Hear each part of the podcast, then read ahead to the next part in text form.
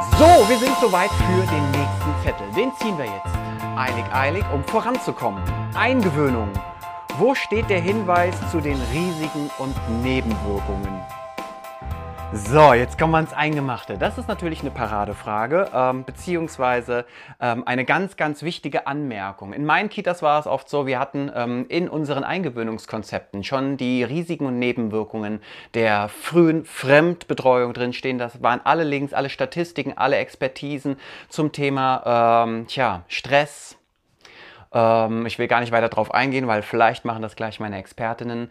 Und ähm, ist es vielleicht Nein, ist es wichtig, dass wir anfangen, die Eltern umfassend aufzuklären, vor allen Dingen im U3-Bereich im Hinblick auf die Risiken und Nebenwirkungen. Jetzt bin ich gespannt, wie ihr das seht. Wir fangen jetzt an der Stelle einfach mal mit der Mitte an, nämlich mit Isabel. Wusstest du überhaupt, dass es sowas wie Risiken und Nebenwirkungen äh, in der Fremdbetreuung gibt?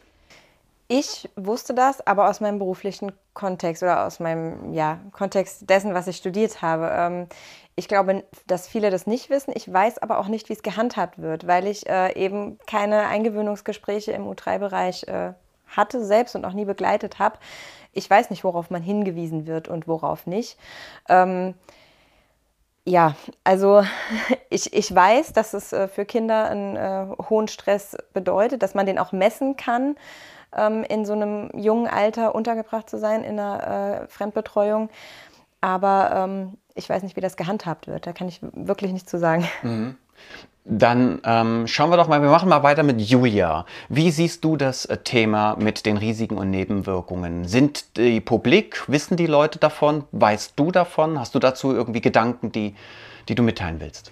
Äh, ich weiß das eben auch aus meinem beruflichen Kontext. Mir war das auch bewusst, bevor ähm, unsere eigenen Kinder da waren. Ich glaube aber Menschen, die sich mit dem pädagogischen Bereich nicht wirklich auseinandersetzen und die einfach auch so diese Gesellschaftsmeinung im Ohr haben, ah, das Kind geht halt in die Krippe äh, mit einem Jahr, machen sich darüber keine Gedanken, weil es macht ja jeder. Und wenn es irgendwie schädlich wäre, würde es ja nicht jeder tun, in Anführungszeichen. Und die Zahl der Kinder, die eben U3 betreut werden, mittlerweile, die steigt ja nach wie vor immer weiter an. Erst recht nach dem ähm, äh, Anspruch äh, der U3-Kinder, ähm, der da durchging. Und ähm, ich glaube, einige Eltern würden noch mal ein bisschen ähm, sensibler nachdenken, wenn sie das wüssten. Deswegen glaube ich, ist, dass, es, dass es wichtig ist, dass man darüber spricht. Und ich glaube auch, dass es wichtig ist, dass die Kita das kommuniziert. Ich glaube aber fast, dass die wenigsten Kitas das tatsächlich tun. Und ich glaube auch fast, dass ähm, in den wenigsten Kitas das tatsächlich so ist, wenn die Erzieher im Gespräch spüren, die Eltern sind vielleicht noch nicht so weit und auch das Kind ist noch nicht so weit, dass da jemand sagen würde, okay, wir machen es jetzt noch nicht. Ich glaube, dass es sehr verantwortungsbewusste Kitas und Erzieher gibt, die das tun. Ich glaube aber leider, dass es ähm, die geringere Zahl ist. Und ich mhm. glaube, dass die anderen einfach,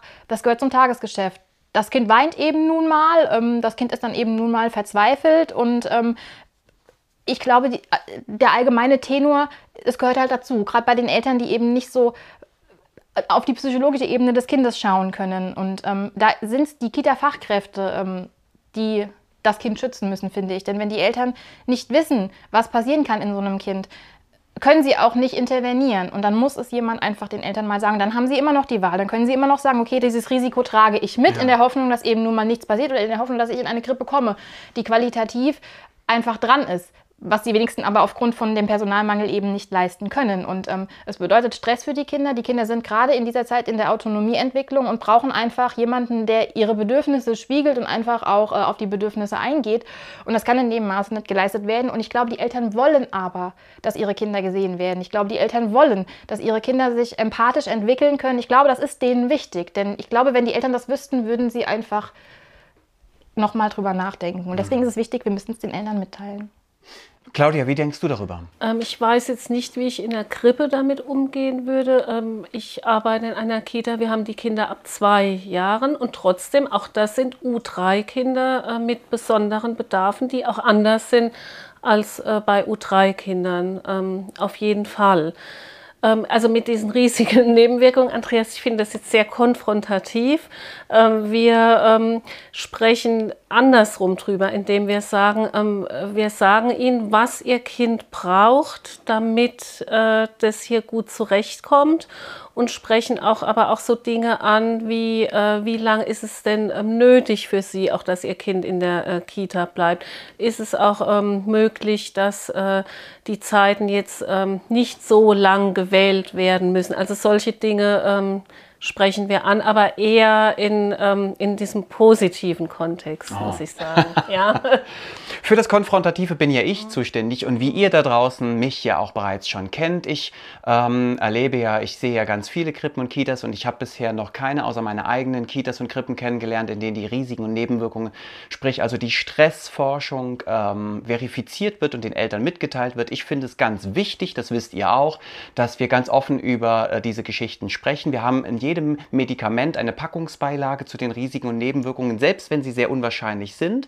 Sie sind trotzdem da drin. Genauso wie wenn ihr zum Arzt geht und werdet operiert, auch da werdet ihr aufgeklärt über die Risiken und Nebenwirkungen. Aber nennt mir mal eine Krippe, in der ihr beim Eingewöhnungsgespräch äh, schon von den Kita-Fachkräften gesagt bekommt, okay, es kann zu enormen Stressreaktionen zu führen, es kann zu kleinen Traumata kommen, es kann zu ähm, ja, Situationen kommen, in denen das Kind emotional in einer höchst höchsten Art und Weise herausgefordert wird. Und natürlich kann diese Herausforderung bleibende ja, Schäden hinterlassen.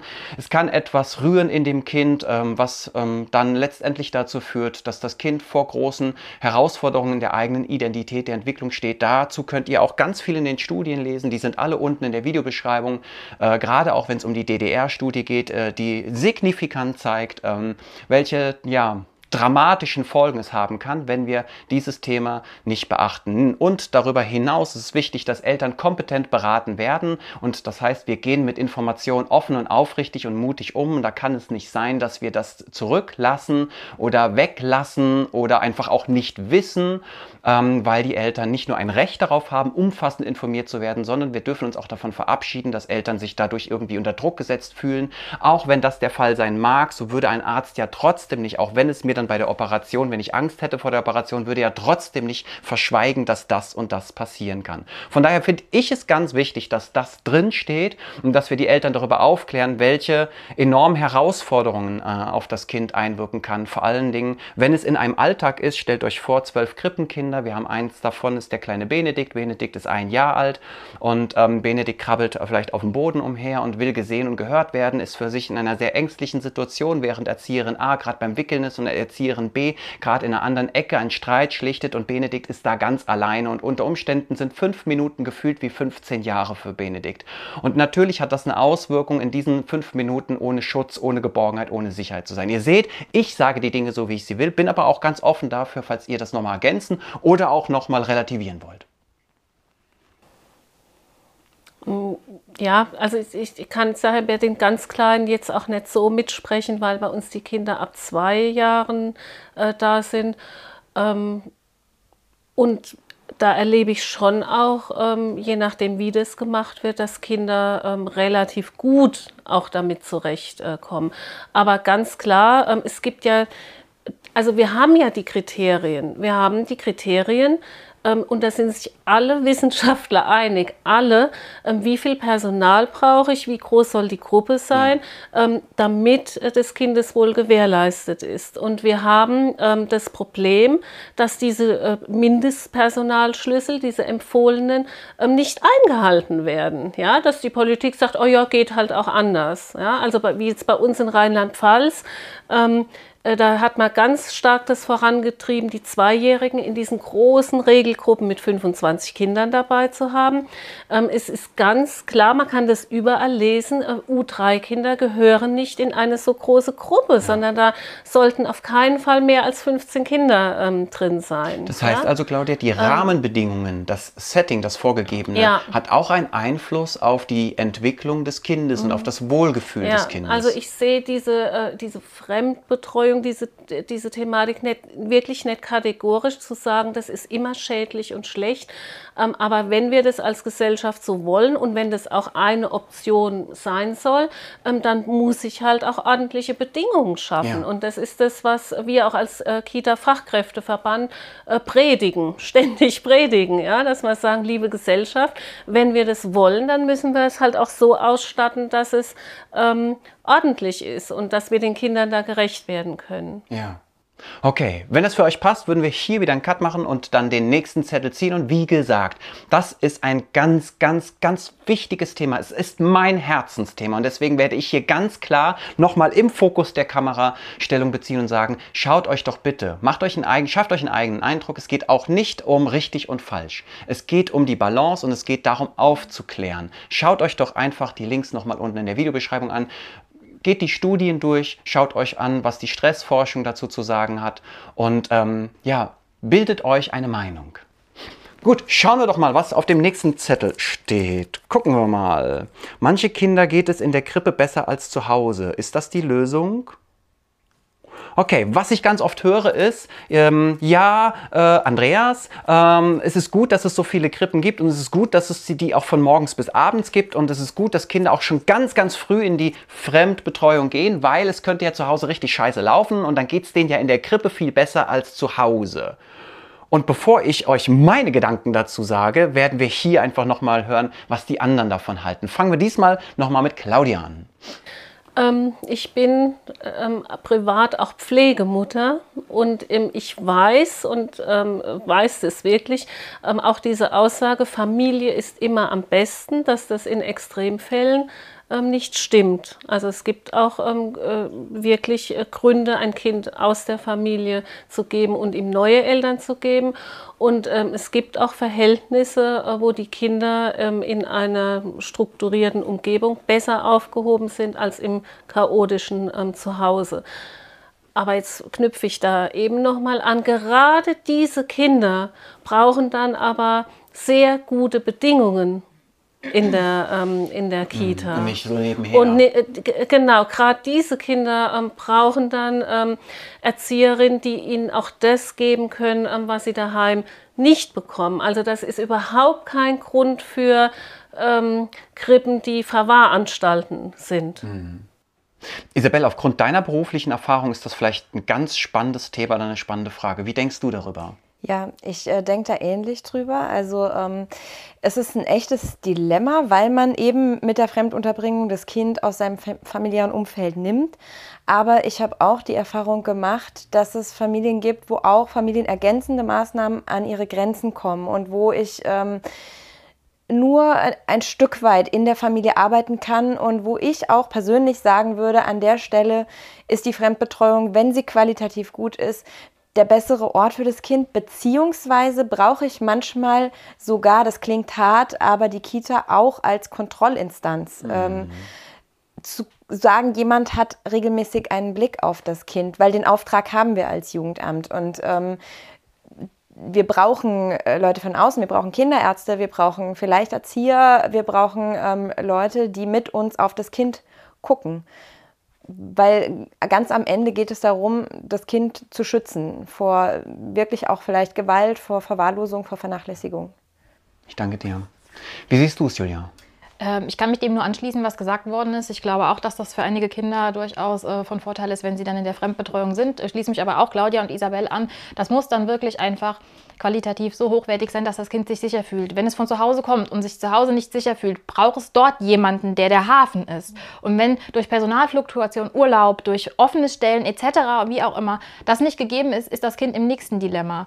Und ich möchte gerne auch jetzt nochmal auf die Videobeschreibung verweisen. Ähm, dort ist auch in einigen Artikeln ähm, mal angegeben, der Rahmen. Was ist denn eine qualitativ äh, hochwertige Fremdbetreuung im U3-Bereich? Und es wäre ganz sinnvoll, ähm, alle würden sich durchlesen und dann mal schauen, ist das in meiner Kita so? Ja. Ist das in der Krippe, in die mein Kind geht, so? Um ja. sich so ein bisschen zu überprüfen, um ein Gefühl zu kriegen. Denn das, was da so hübsch beschrieben steht, ist leider nicht der Alltag in unseren Kitas und Krippen. Ja, das haben wir ja ganz oft, dass äh, Kitas, Kita-Träger ähm, schöne Verkaufsflyer äh, zur Verfügung stellen, in denen äh, ein eine Bildungsparadies und äh, ein Bildungsnimmerland gepriesen wird. Und wenn wir dann hinter die Fassade schauen, sieht es ganz oft anders aus. Meine Gedanken dazu, dann gehen wir nochmal kurz ins Plenum, ist Nummer eins, ähm, weil es ja gerne als Grund genutzt wird. Ne? Warum machen wir den Kita, warum treiben wir den Kita-Ausbau so voran? Warum bieten wir Ganztagsbetreuung an? Ja, weil es ja Kinder gibt, denen es auch in der Kita besser geht als zu Hause Hause. Ja, das darf aber für mich nicht der Grund sein, weil wir haben hier zum Glück sind das nicht die Kinder in der Mehrheit. Zum Glück sind das Einzelfälle und wir dürften uns beim Kita-Ausbau nicht an den Einzelfällen da orientieren, sondern den Einzelfällen müssen wir das bieten, was sie unbedingt brauchen, aber das ist nicht die Orientierung meines Erachtens nach für uns. Und das Zweite, was ich euch mitgebe, und einige wissen das ja schon, ich wünsche mir sehr, dass wir in Zukunft nicht nur Gelder investieren in den Ausbau von Ganztagsbetreuung, sondern vielleicht nehmen wir diese Gelder auch mal und investieren sie in die Familienhilfe. Also warum immer nur in die Fremdbetreuung, in das Outsourcen des Kindes? Warum können wir nicht die Familienhilfe ausbauen, Menschen, die in die Familien gehen und mit den Familien arbeiten, auch wenn, und da bin ich bei Isabel und da ist sie meine Expertin, da ist sie viel äh, äh versierter als ich, auch wenn es wahrscheinlich immer wieder mal einzelne Fälle gibt, in denen wahrscheinlich sogar eine Familienhilfe an ihre Grenzen stößt und nicht mehr weiterkommt. Nichtsdestotrotz bin ich ein Fan davon, dass wir Familie stärken und dann schauen, was braucht es noch zusätzlich und nicht erst gucken, erstmal den ganzen Rahmen an Fremdbetreuung und was dann noch übrig bleibt, können wir gucken, ob wir dann noch die Familie unterstützen. Wollt ihr dazu noch was sagen oder passt das so für euch? Ja, an der Stelle vielleicht einfach noch, um es rund zu machen. Ähm, es ist schwer, einen Krippenplatz zu bekommen mitunter. Das ist auch nicht einfach mal so, dass es die gibt wie Sand am Meer. Aber es ist auch richtig schwer, Unterstützung äh, in Form von Familienhilfe zu bekommen ja. mitunter. Also das ist nicht so, dass wenn man denkt, ich brauche jetzt mal da Hilfe, dann gehe ich zum Amt, fülle einen Antrag aus, dann kommt die Familienhilfe. Sondern da sind auch die Sozialarbeiter teilweise sehr gebunden und da gibt es hohe Auflagen, auch unterschiedlich von Jugendamt zu Jugendamt, äh, dass so eine Hilfe überhaupt gewährt wird. Ja. Und da ist es manchmal auch ähm, Haltung des Amtes vielleicht zu sagen, wir wollen lieber eine ähm, Betreuung, eine Fremdbetreuung, als äh, wir wollen da eine Familienhilfe. Also das, da kommen so viele Sachen zusammen auch. Also sehr cool, du hast es nochmal rund gemacht. Es sind nochmal, ne, es sind die Behörden selbst als System, es sind die einzelnen Leute, die in der Behörde als System arbeiten und es ist natürlich, sind auch Gelder. Also es mangelt auch oft einfach an Geldern. Das meine ich auch damit. Ne? Dürfen da mehr investieren, damit es mehr Sozialarbeiter, Sozialarbeiterinnen gibt, die sich aktiv in den Familien einbinden können. Und wahrscheinlich brauchen wir sogar einfachere ähm, Formulare oder Abläufe. Du wolltest noch ergänzen. Ja, also es gibt ja schon diesen Ansatz, äh, wer ein Kind bekommt, der hat Anspruch, dass zehnmal ähm, eine Hebamme äh, kommt. Also jede Familie hat diesen Anspruch.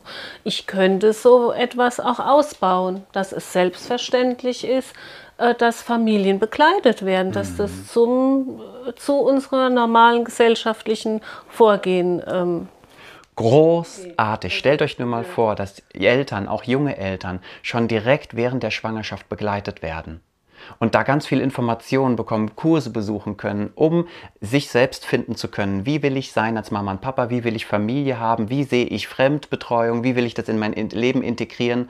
Und vor allen Dingen, wenn ich vor großen Herausforderungen stehe, was kann ich vielleicht schon während der Schwangerschaft tun, um die Sicherheit meines Kindes, meiner Familie zu gewährleisten?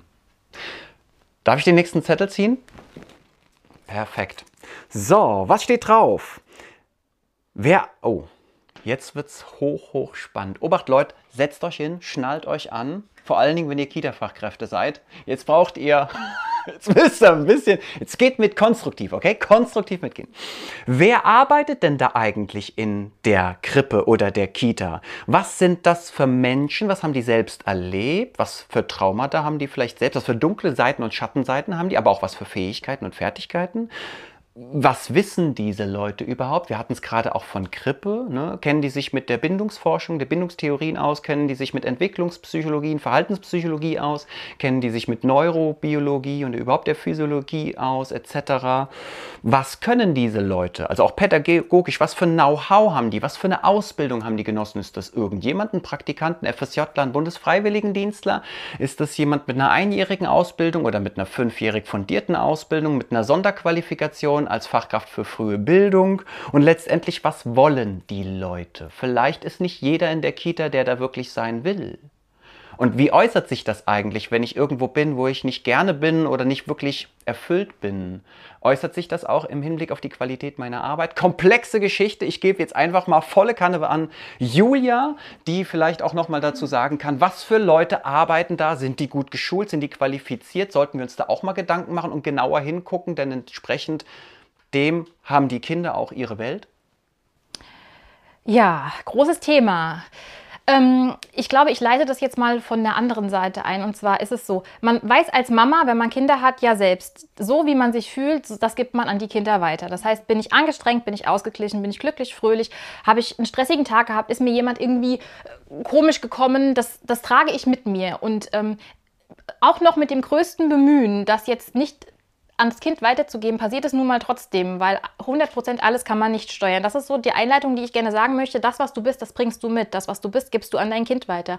Und der Stresspegel als Erzieherin in einer Kita ist nun, gerade auch in der Krippe, zwölfmal so hoch, als wenn ich mit einem Kleinkind alleine zu Hause bin und wir wissen, es ist schon auch stressig, mit einem oder mit zwei kleinen Kindern zu Hause zu sein. Das jetzt mal zwölf, das jetzt, wenn meine Kollegin krank ist, ähm, ich wieder mal alleine arbeite, das vielleicht schon die ganze Woche, das ist da. Ja? Ähm, und die Erzieher sind zum Glück auch keine Roboter und das bedeutet, das geht natürlich geradlinig an die Kinder weiter. Das heißt, wenn ich ein, einen schlechten Tag habe, ja, was vorkommt, ist ja auch menschlich. Also die Kinder sollen ja auch spüren, finde ich, das muss man jetzt auch noch sagen, dass es verschiedene Gefühle gibt, die eben nun mal einfach auch ihre Ausprägung haben und es ist auch wichtig, dass sie auch an den Gefühlen anderer lernen. Wenn das jetzt aber dauerhaft anhält, wenn ich biografisch ein Päckchen mitbringe, weil ich selber vielleicht aus meiner Kindheit einfach Sachen habe, die ich noch nicht verarbeitet habe, wenn ich selber in einer schwierigen Lebenssituation bin, wie mich gerade in Entscheidung befinde, hatte einen Trauerfall ähm, oder bin unausgeglichen in meinem Job, weil vielleicht Stress und Anspannung auf der Arbeit herrscht, trage ich das an die Kinder weiter. Ein schlechtes Betriebsklima auf der Arbeit im Kindergarten, wenn Streit im Team ist,